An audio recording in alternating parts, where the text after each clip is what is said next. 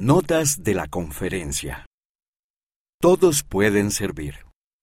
El presidente Oaks contó el relato de un hombre llamado el señor Gabriel, quien ayudó a miles de niños refugiados. Él creó escuelas bajo árboles, donde los niños se juntaban para recibir clases bajo la sombra de un árbol. Cuando él vio una necesidad, ayudó.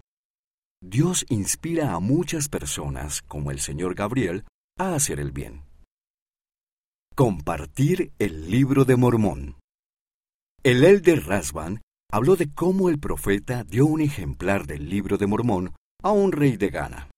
Juntos, el presidente Nelson y el rey leyeron acerca de Jesucristo en Tercer Nefi capítulo 11. El rey dijo que el libro era más valioso que los diamantes o las piedras preciosas, porque le enseñaba más sobre Jesús. La respuesta es Jesús. El elder Olsen habló acerca de su sobrino Nash. Estaban trabajando juntos cuando Nash tuvo una gran idea para solucionar un problema. El elder Olsen le preguntó a Nash cómo se había vuelto tan inteligente.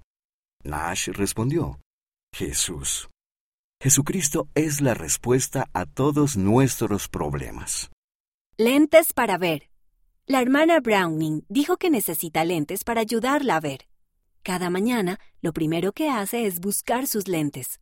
Habló de cómo necesita a Jesucristo todos los días de la misma manera que necesita sus lentes.